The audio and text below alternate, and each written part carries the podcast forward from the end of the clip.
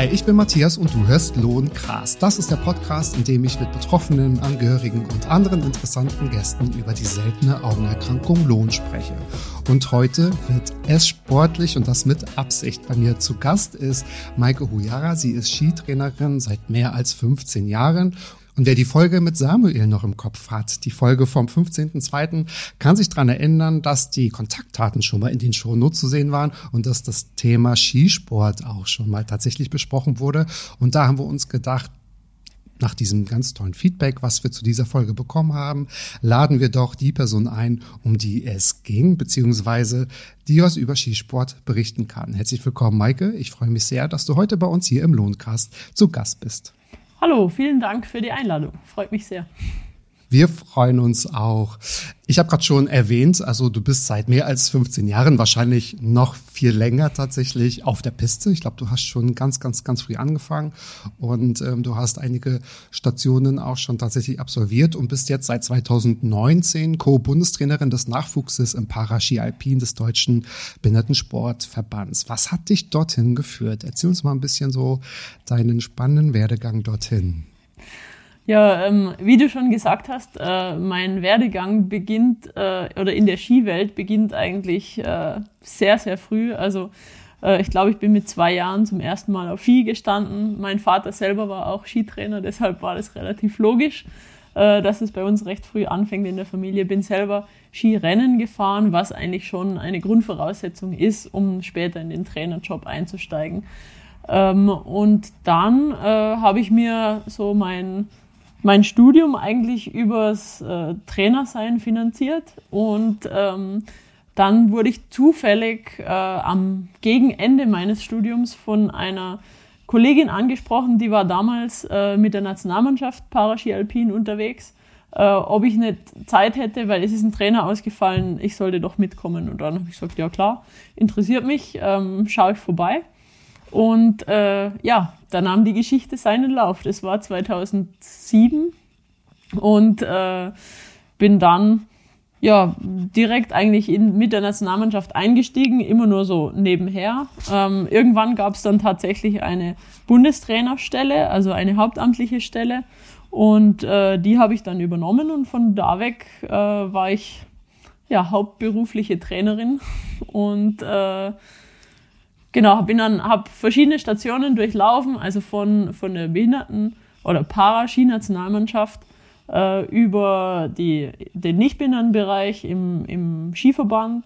Äh, dann habe ich äh, im, während ich zwei Kinder bekommen habe, im Skiclub gearbeitet und äh, also auch mit Kindern äh, und dann 2019 wieder zum Behindertensportverband als Nachwuchstrainerin.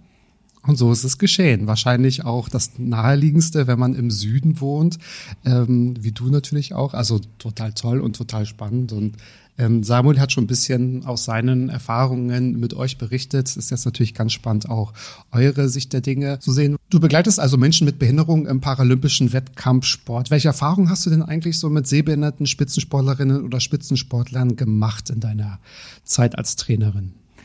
Ähm, ja, also tatsächlich in meiner ersten Zeit beim Behindertensportverband äh, hatten wir einen Sehbehindertenathleten.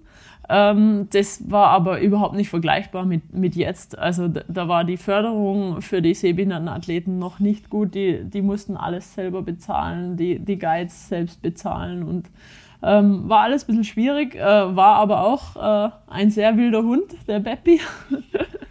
der ähm, das hat mich damals schon immer äh, wirklich fasziniert, ähm, weil der, der hat dann gesagt, ja, äh, ich gehe schon Fahrrad fahren, äh, im Wald halt bei mir zu Hause und wenn ich dann mal nicht mehr weiß, wow. wo ich bin, dann äh, ich sehe schon, dass da ein Schild ist, dann kletter ich da hoch und lese, was da drauf steht.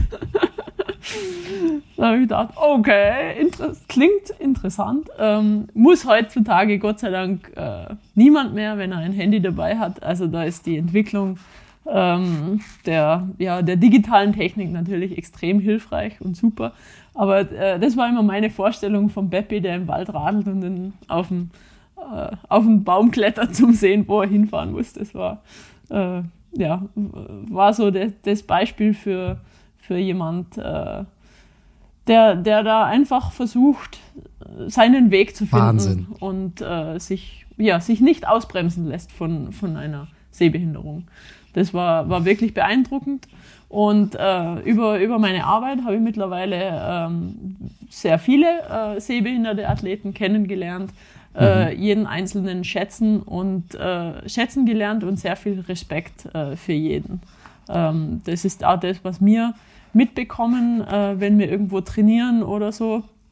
Egal wie die skifahrerische Leistung jetzt ist von einem Athleten, also ob der gerade am Anfang steht, ob der das lernt oder ob der schon richtig gut fährt. Ähm, alle Personen drumherum, auch wenn die extrem äh, ja, leistungsorientiert sind oder auch im, im Spitzensport arbeiten, sind immer ganz fasziniert von, von den sehbehinderten Athleten und ihren Guides, wie sie da fahren. Ja, das kann ich mir vorstellen. Ja, super spannend auch, ne? Also wer auch mal sich tatsächlich ein, ein, ein Bild machen möchte, wie so Hilfsmittel genutzt werden, kann natürlich auch in die Folgen mit den Betroffenen, unter anderem Malik und Samuel, nochmal reinhören. Nun ist ja Lohn auch eine seltene Erkrankung. Wann hast du oder ihr das allererste Mal so Begegnung mit, mit der Lohnerkrankung gehabt, also mit, mit Betroffenen? Die ist ja eigentlich sehr unbekannt. Ähm, wir haben gerade schon über Samuel gesprochen. Wusstest du vorher, was Lohn ist? Nee, tatsächlich nicht. Also da war der Samuel derjenige, der, äh, der mich da äh, ausgebildet hat. ähm, mhm. hab, also ich, ich frage ja immer, wenn, wenn sich jemand meldet, dann frage ich, welche Behinderung er hat, also er oder sie, äh, nicht, äh, also egal welches, ob es jetzt jemand im Rollstuhl ist oder, oder Sehbehinderung, das ist ja ähm, immer schwer zu begreifen dann. Ich frage dann auch genauer nach, also ähm, wie viel siehst du? Und dann viele antworten dann, ja, ich bin gesetzlich blind. Dann sage ich, ja, okay. Ähm, aber das, das äh, ist ja nicht, gesetzlich blind ist nicht gleich gesetzlich blind äh, für mich. Ähm, für mich geht es darum, äh, siehst, du, äh, siehst du noch Farben, hast du Gesichtsfeldausfälle, äh, siehst du schwarz-weiß, Unterschiede, Kontraste besser, schlechter? Wie ist es bei, bei heller Umgebung, bei dunkler Umgebung? Ich frage da einfach äh, genauer nach. Also die, die, die Ursache oder Diagnose ist für mich im ersten Moment gar nicht äh, relevant, weil, weil es geht ja darum, was jemand kann und was jemand nicht kann oder was er sieht und was er nicht sieht in dem Fall. Ähm, aber äh, dann im zweiten Schritt interessiert mich natürlich schon, woher das kommt und ähm, was, was die Ursache ist, kann man das behandeln, wie ist die Aussicht, also wird es schlechter oder nicht. Ähm, und das, dann hat mir der Samuel eben erzählt, äh, wie, das, wie das bei ihm war und äh, dass die Diagnose gar nicht so einfach ist. Äh, und ja, dass es aber ein sehr, ähm, ein sehr tolles Netzwerk gibt auch. Ja, Total. Und du hast es gerade schon gesagt, oder beziehungsweise habe ich gemerkt, und ich finde es total super, ihr stellt die richtigen Fragen. Ne? Gerade Betroffene mit der Augenerkrankung Lung haben ja unterschiedliche äh, Grade der Sehbehinderung. Ne? Also einige sehen kaum noch was, einige sehen nichts mehr. Dann ähm, besteht manchmal nur noch so, so eine Wahrnehmung von Wechsel von hell zu dunkel. Wie wird dann auf diese Besonderheiten im Wettkampfsport eingegangen von eurer Seite aus? Ich glaube, es bleibt ja nichts anderes, euch bleibt ja nichts anderes übrig, als das individuell einfach abzustimmen. Genau, also ähm, zum einen haben wir natürlich die Vorgaben vom, vom internationalen Verband oder vom Reglement einfach. Mhm. Ähm, das heißt, es gibt äh, bei den, in der Klasse der Blinden und Sehbehinderten, ähm, da gibt's äh, drei Unterteilungen. Ähm, das heißt, es gibt einmal die, die Vollblinden, also die, die gar nichts mehr sehen oder auch nur ganz, ganz minimal.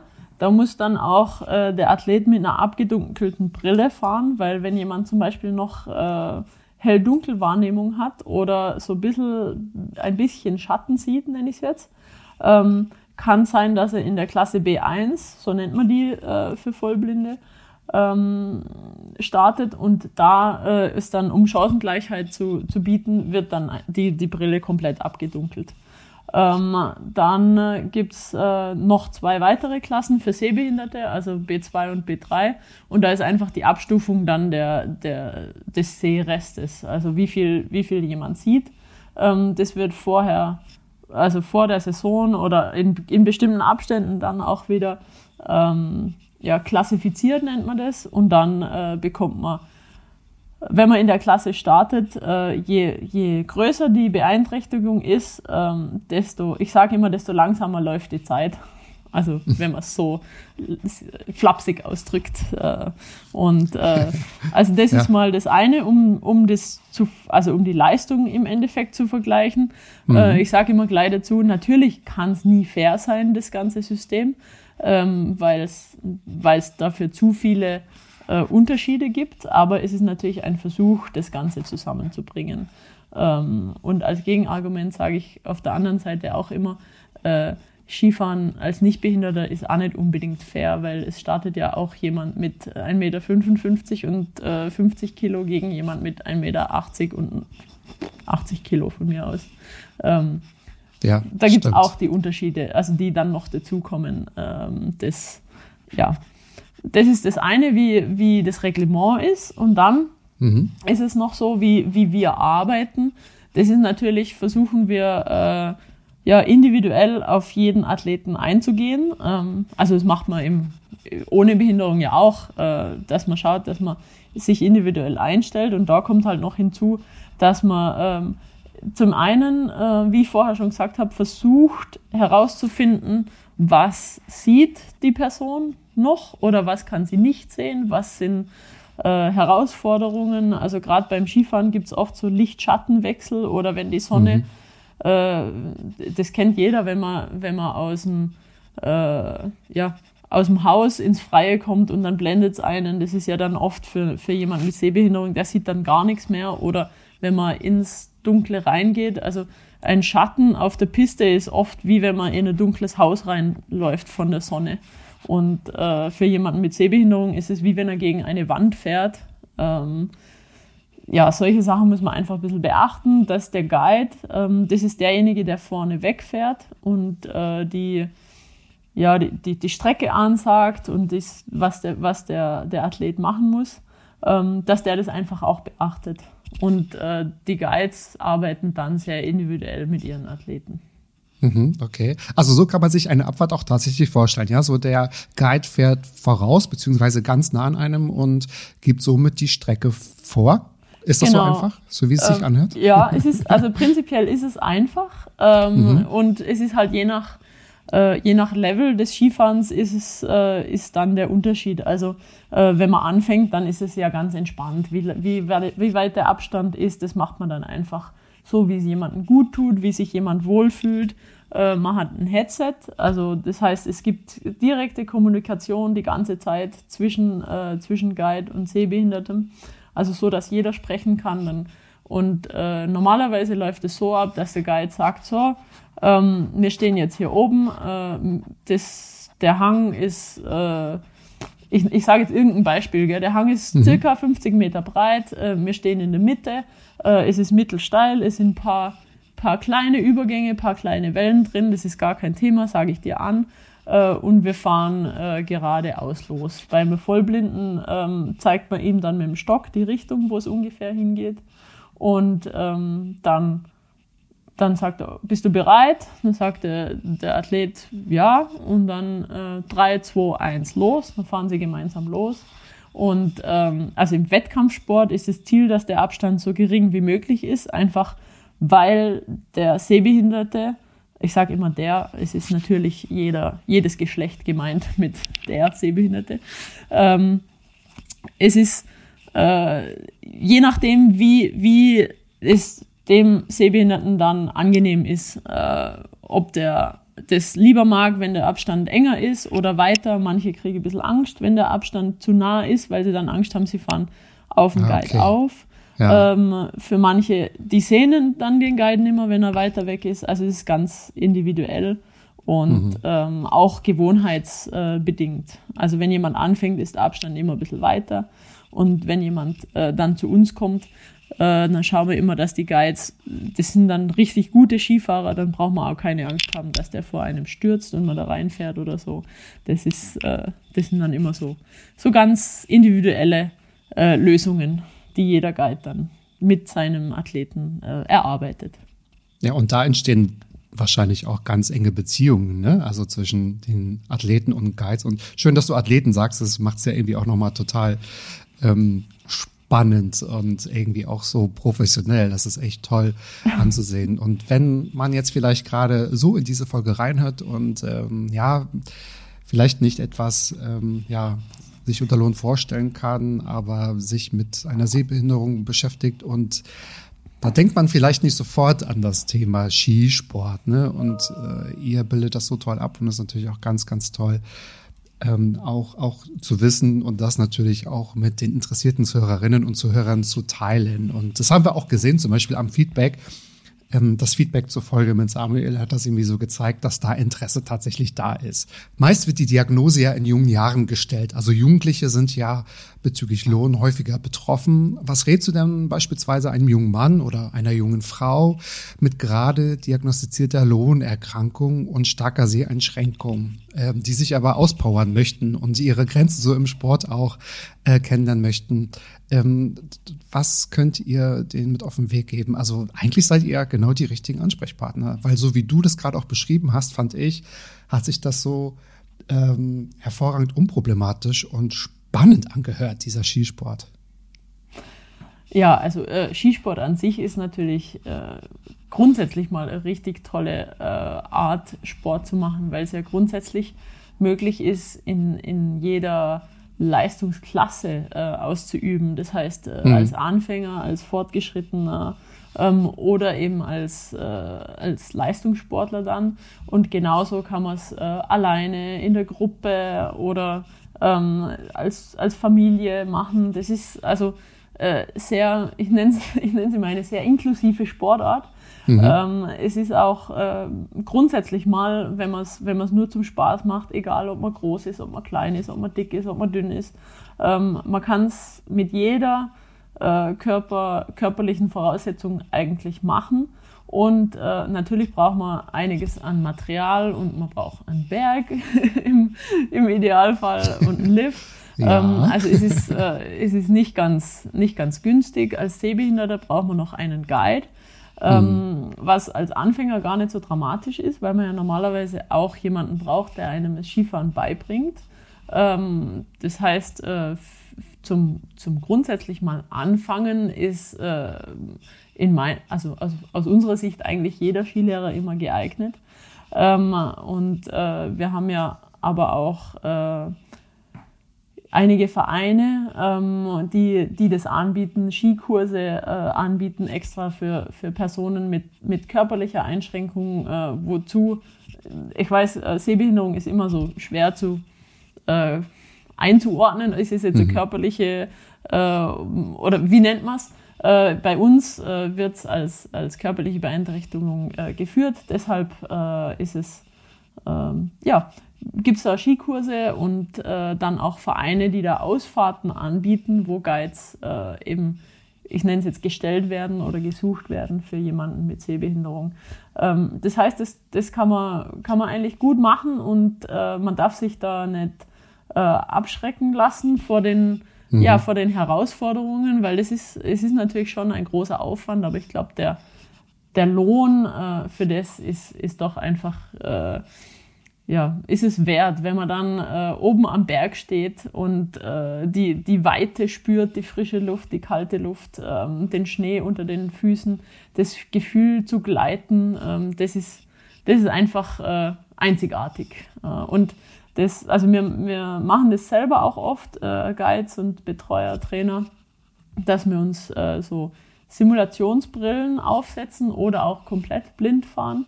Und ähm, auch da äh, haben wir unseren größten Spaß. Auch wenn man, äh, wenn sich das vielleicht viele nicht vorstellen können, dass man, wenn man wenig sieht, äh, da viel Spaß hat beim Skifahren, aber ich finde es immer noch die beste Sportart.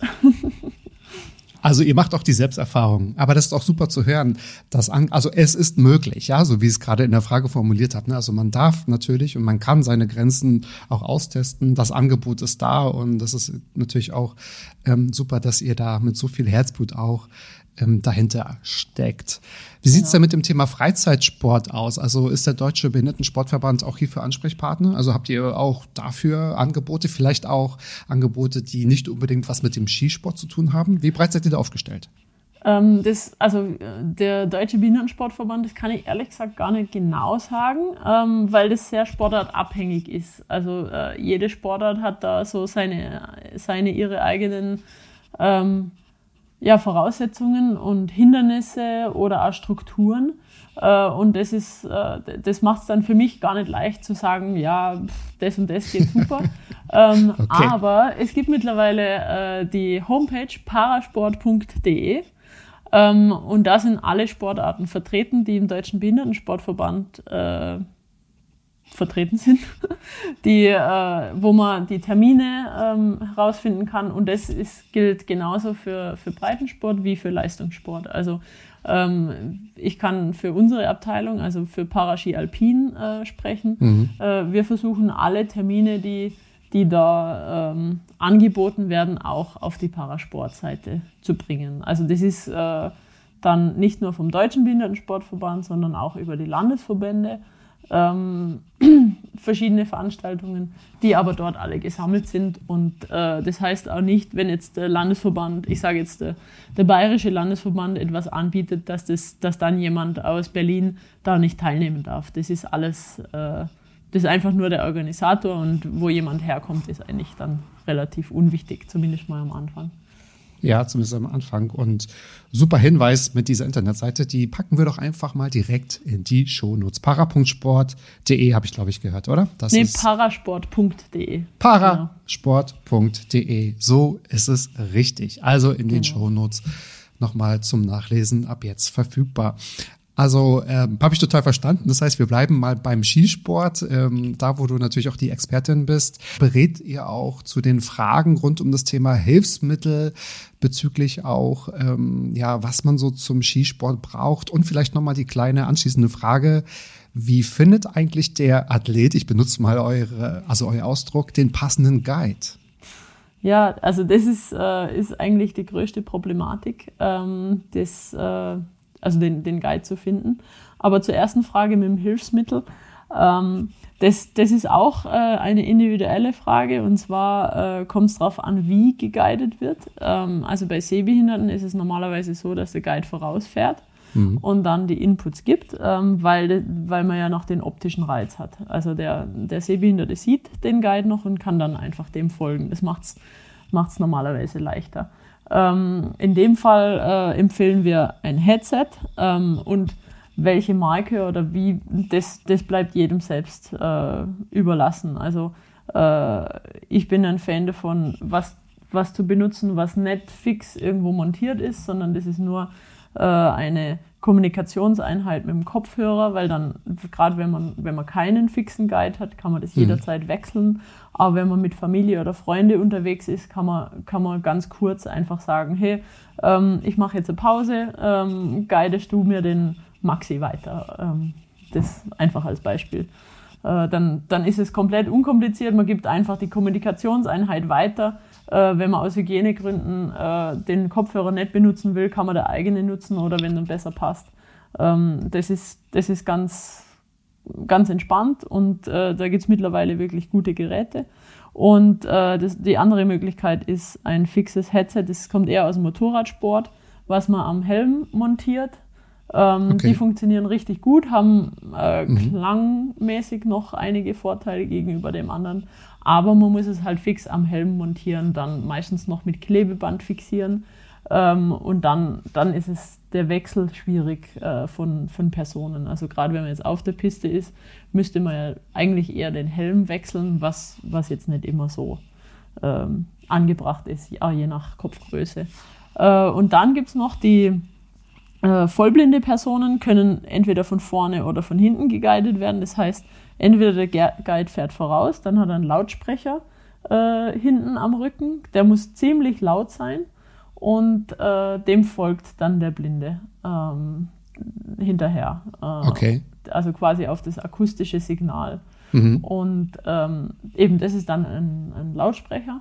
Und äh, wenn er von hinten geguidet wird, ist es auch ein normales Headset, wie, wie beim anderen. Ähm, das ist so, wenn man, wenn man da einen Kurs macht, man muss da nicht selber schon mit, mit der Ausrüstung kommen, sondern äh, man kann da mal hingehen, man kann es ein bisschen ausprobieren und dann, äh, dann kann man sich, sich auch entscheiden. Aber dann empfehle ich schon immer, wenn man sagt, man möchte hin und wieder oder öfter Skifahren gehen, empfehle ich die, die Headsets oder das, ja, dass man sich das selber zulegt. Wenn, äh, also einige von unseren Athleten haben sich dann fürs Skifahren diese Headsets gekauft mhm. und nutzen es jetzt aber auch äh, ein bisschen im Alltag. Also wenn sie dann zum Fahrradfahren gehen oder, oder beim Klettern oder ähm, ja, was man sich alles so vorstellen kann, ähm, ist es eigentlich ein ganz praktisches Tool, äh, um, um ein bisschen, also auch wenn man jetzt sagt, man, man geht mal Stand-up paddeln oder oder Kajak fahren, Rudern. Das also ist eigentlich immer, immer eine coole Sache, wenn man sich ja. da unterhalten kann. Dem Sport sind keine Grenzen gesetzt. Ne? Das ist auch super. Auch gerade für sehr eingeschränkte ähm, Menschen. Das ist super zu hören. Willst du auch noch mal was zum Ah, zum, zum, Guide finden. Zum Guide sagen, ja, genau, genau, weil ich, also ich, ich gehe davon aus, dass es natürlich immer auch passen muss und manchmal möchte man vielleicht auch wechseln, weil man merkt, okay, das ähm, ja ähm, manchmal braucht es ja auch eine Zeit, um seinen richtigen Partner oder die Partnerin zu finden. Genau, also ähm, das, das Finden des Guides ist, ist immer so eine Sache. Äh, man stellt sich immer vor, das, das müssen beste Freunde sein. Ähm, das, also dem würde ich äh, klar widersprechen. Also im Leistungssport äh, schon gar nicht, weil äh, man kann es wie als äh, eine Partnerschaft sehen, ähm, wie ein Volleyballteam oder so. Ähm, weil im Endeffekt muss man ja, äh, also man muss dem vertrauen, das ist gar keine Frage. Ähm, aber ich, also es ist im Endeffekt, äh, ist es jemand, der vorne rausfährt und mir Anweisungen gibt. Ähm, das, ich muss ja nicht den ganzen Tag mit demjenigen verbringen. Also ich kann das ja aufs Skifahren begrenzen. Äh, und dann, dann kann ich das so als äh, wie soll ich sagen, als berufliche Verbindung sehen. Ähm, da arbeite ich, also auch als Nichtbehinderter bin ich ja im Beruf oft auf, auf die Zuarbeit von jemand anderem angewiesen. Oder äh, also gerade in unserer Sportart muss man immer sein, seinem Umfeld vertrauen, weil es ja doch äh, oft auch mal äh, gefährliche Situationen gibt. Ähm, aber natürlich ist es äh, sehr von Vorteil, wenn man sich auch auf der menschlichen Ebene äh, versteht. Äh, je besser man sich versteht, desto besser, aber man braucht auch Abstand, weil es dann doch ziemlich intensiv wird irgendwann. Äh, und die, ähm, die Beziehung, äh, wenn man Ski fährt, sollte unbelastet sein von, von irgendwas anderem drumherum. Also da sollte man ähm, ja einfach unbelastet reingehen in das Ganze, so dass ein Kommando immer nur ein Kommando ist und man da nichts rein interpretieren muss oder, oder irgendwas. Ähm, das, das ist ganz wichtig. Und ich sage auch immer zu unseren Athleten, äh, alles, was kurz vorm Start und bis zehn Minuten nach dem Zieleinlauf äh, geredet wird, äh, ist, das gehört nicht auf eure Bezie persönliche Beziehungsskala, weil das ist, da ist so viel Emotion, so viel Druck da ähm, mhm. Das muss man einfach ausblenden und äh, danach kann man dann wieder als Freunde, Bekannte, Partner weiterreden. Das währenddessen, das ist einfach nur ähm, Sport und da, da gehört das dazu. Das ist so wie, wie auf dem Fußballfeld auch manchmal äh, geschrien wird und danach ja ja, das, das gehört auch dazu. Also das ist auch, der Ton ja. ist, ist auch oft laut, weil der, mhm. die Umgebung ist laut. Dann mhm. hört sich das äh, im ersten Moment ein bisschen äh, einschüchternd an, aber das ist notwendig, um eine äh, ja, stabile Kommunikation zu gewährleisten. Und ähm, finden ist von Guides ist immer ein bisschen schwierig. Das war, also wir versuchen für unsere Athleten, wenn jemand neu dazukommt, immer äh, Guides zur Verfügung zu stellen. Also wenn jemand jemanden hat, der ihn guidet, dann ist es super, dann nehmen wir die, die Person mit. Mhm. Äh, und sonst äh, haben wir so einen kleinen Pool an Guides, ähm, den wir auch versuchen immer auszuweiten an. Das, sind, das meiste sind frühere Rennfahrer, irgendwelche Freunde, Bekannte äh, von uns allen, die, die das auch ganz toll finden und das, das da machen und dann äh, ja, kommt jemand zu uns und dann, dann fährt er am ersten Tag mal mit jemandem, man probiert es aus und ähm, ja, man, man testet quasi so einige Guides, bis man dann mal vielleicht hoffentlich einen, einen fixen Guide hat, mit dem man immer fährt. Aber das hat vor allem äh, weniger persönliche Hintergründe, äh, wer wen guidet, sondern vielmehr äh, skitechnische. Also wenn jetzt jemand, wenn jetzt ein Sehbehinderter sehr gut Ski fährt, dann braucht er einen extrem guten Guide, weil der Guide muss sich ja aufs Skifahren äh, und aufs Guiden konzentrieren. Das heißt, ähm, das, mhm. das schnelle Ski, also so schnell Ski zu fahren, wie der Sehbehinderte fährt, darf ihn nicht äh, herausfordern. ja, das stimmt. Das kann ich mir vorstellen. Ähm, aber ich wollte eh gerade nochmal fragen, wie viele Guides habt ihr denn oder beziehungsweise wie viele Athleten im Schnitt betreut ihr denn so? Könnt ihr Puh, das so das sagen? ist eine gute Frage. Also beim letzten Lehrgang waren jetzt vier Sehbehinderte, einer, ne, zwei waren krank, das heißt, wir hätten eigentlich sechs Sehbehinderte gehabt. Dann Aha. brauchen wir schon mal sechs Guides. Ja. Ähm, mhm. Und äh, insgesamt äh, haben wir, also jetzt in unserem Guide-Pool, da, eigentlich muss jeder, der bei uns äh, dabei ist, immer mal guiden. Also auch ich habe schon geguidet, ähm, weil irgendein Guide sich verletzt hat oder so. Das ist, das ist mhm. eigentlich ganz normal. Das heißt, so, so ganz genau kann ich das nicht sagen, ähm, wie viele Personen das sind. Äh, da kommt da immer mal wieder jemand dazu, jemand fällt weg. Ähm, das, aber ich schätze mal so, dass wir so 15 Personen haben, die insgesamt äh, so, so guiden bei uns. Ja, wow. Spannend.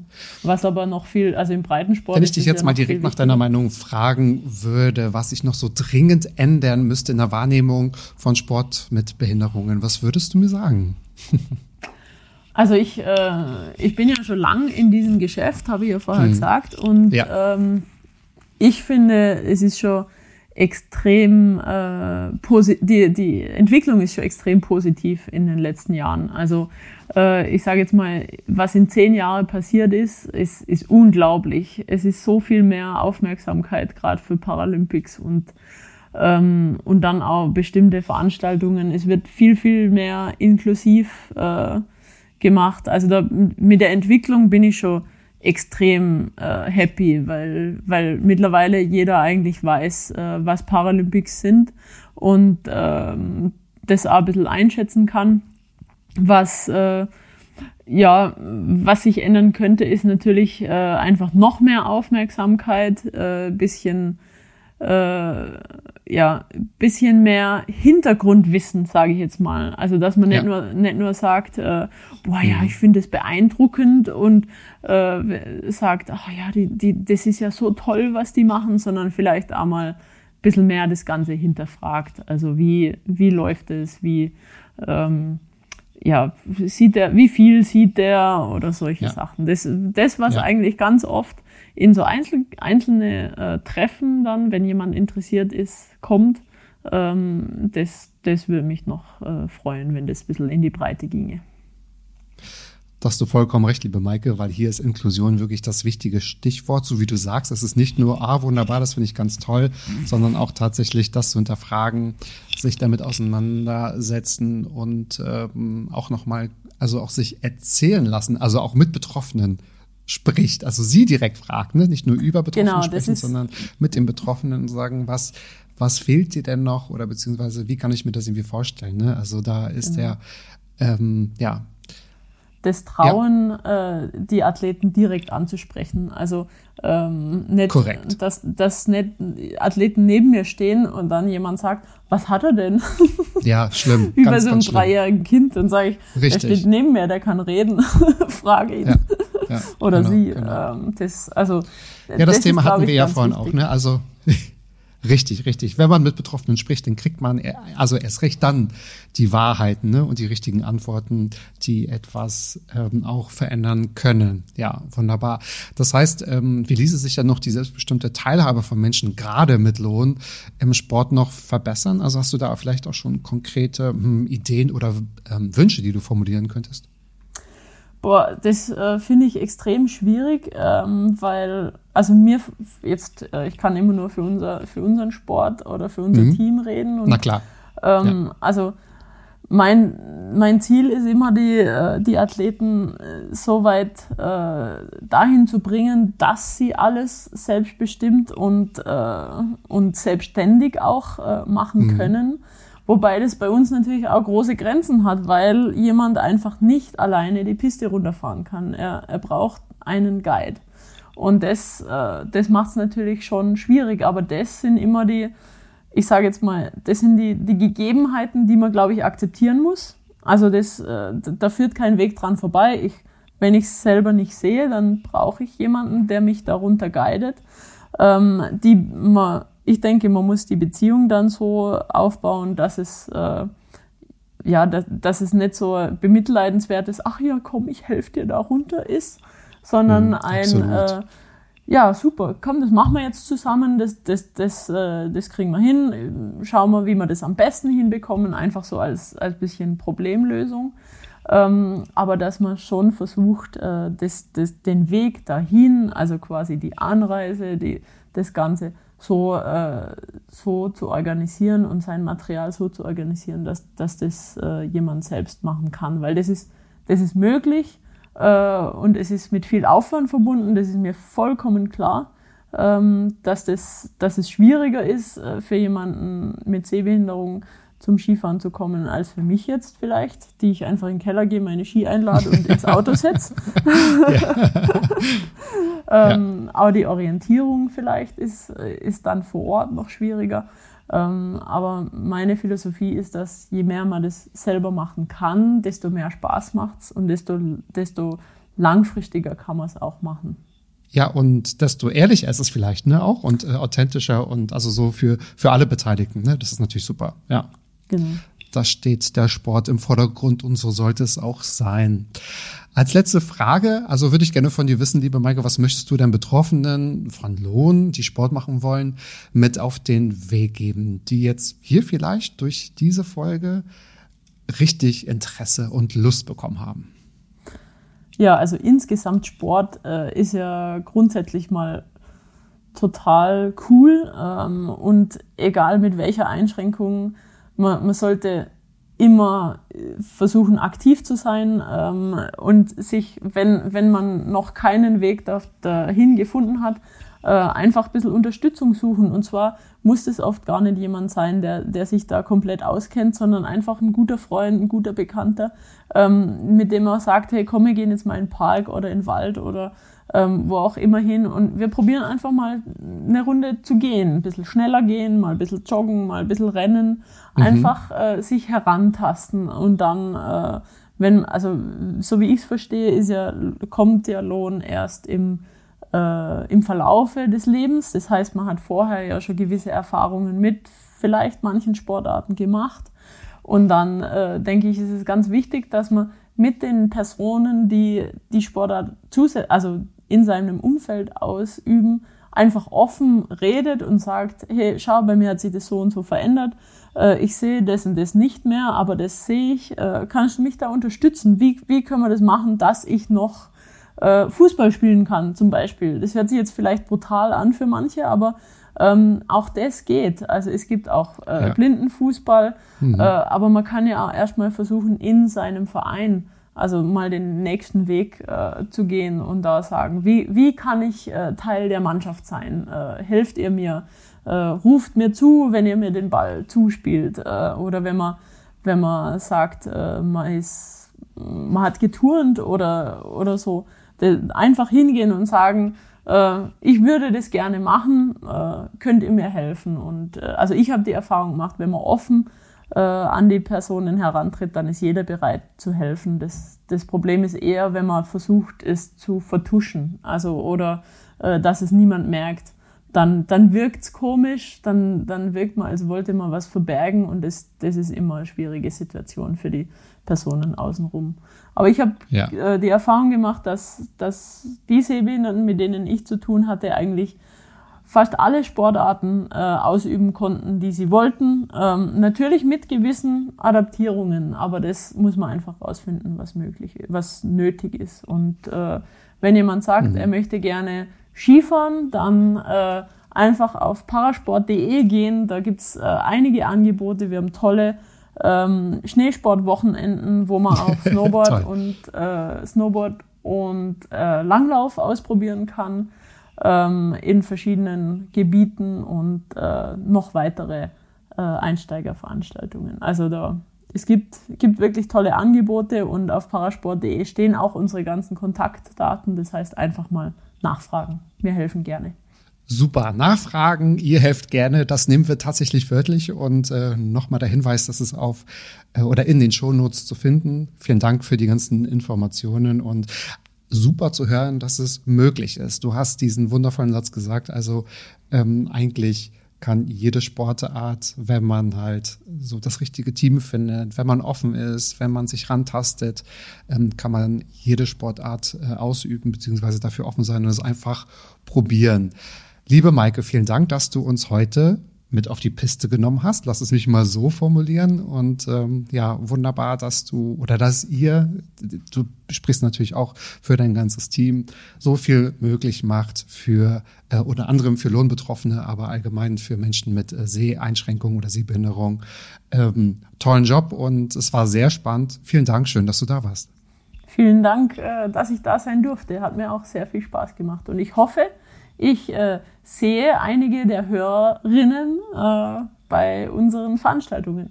Das wäre natürlich super. Und äh, wenn das so ist, dann lasst es uns doch mal wissen und ähm, hört gerne noch mal in die Folge von Samuel rein. Aber ihr dürft natürlich auch in alle anderen Folgen reinhören, denn jeden Monat gibt es eine neue Folge Lohncast. Bis zum nächsten Mal. Adios.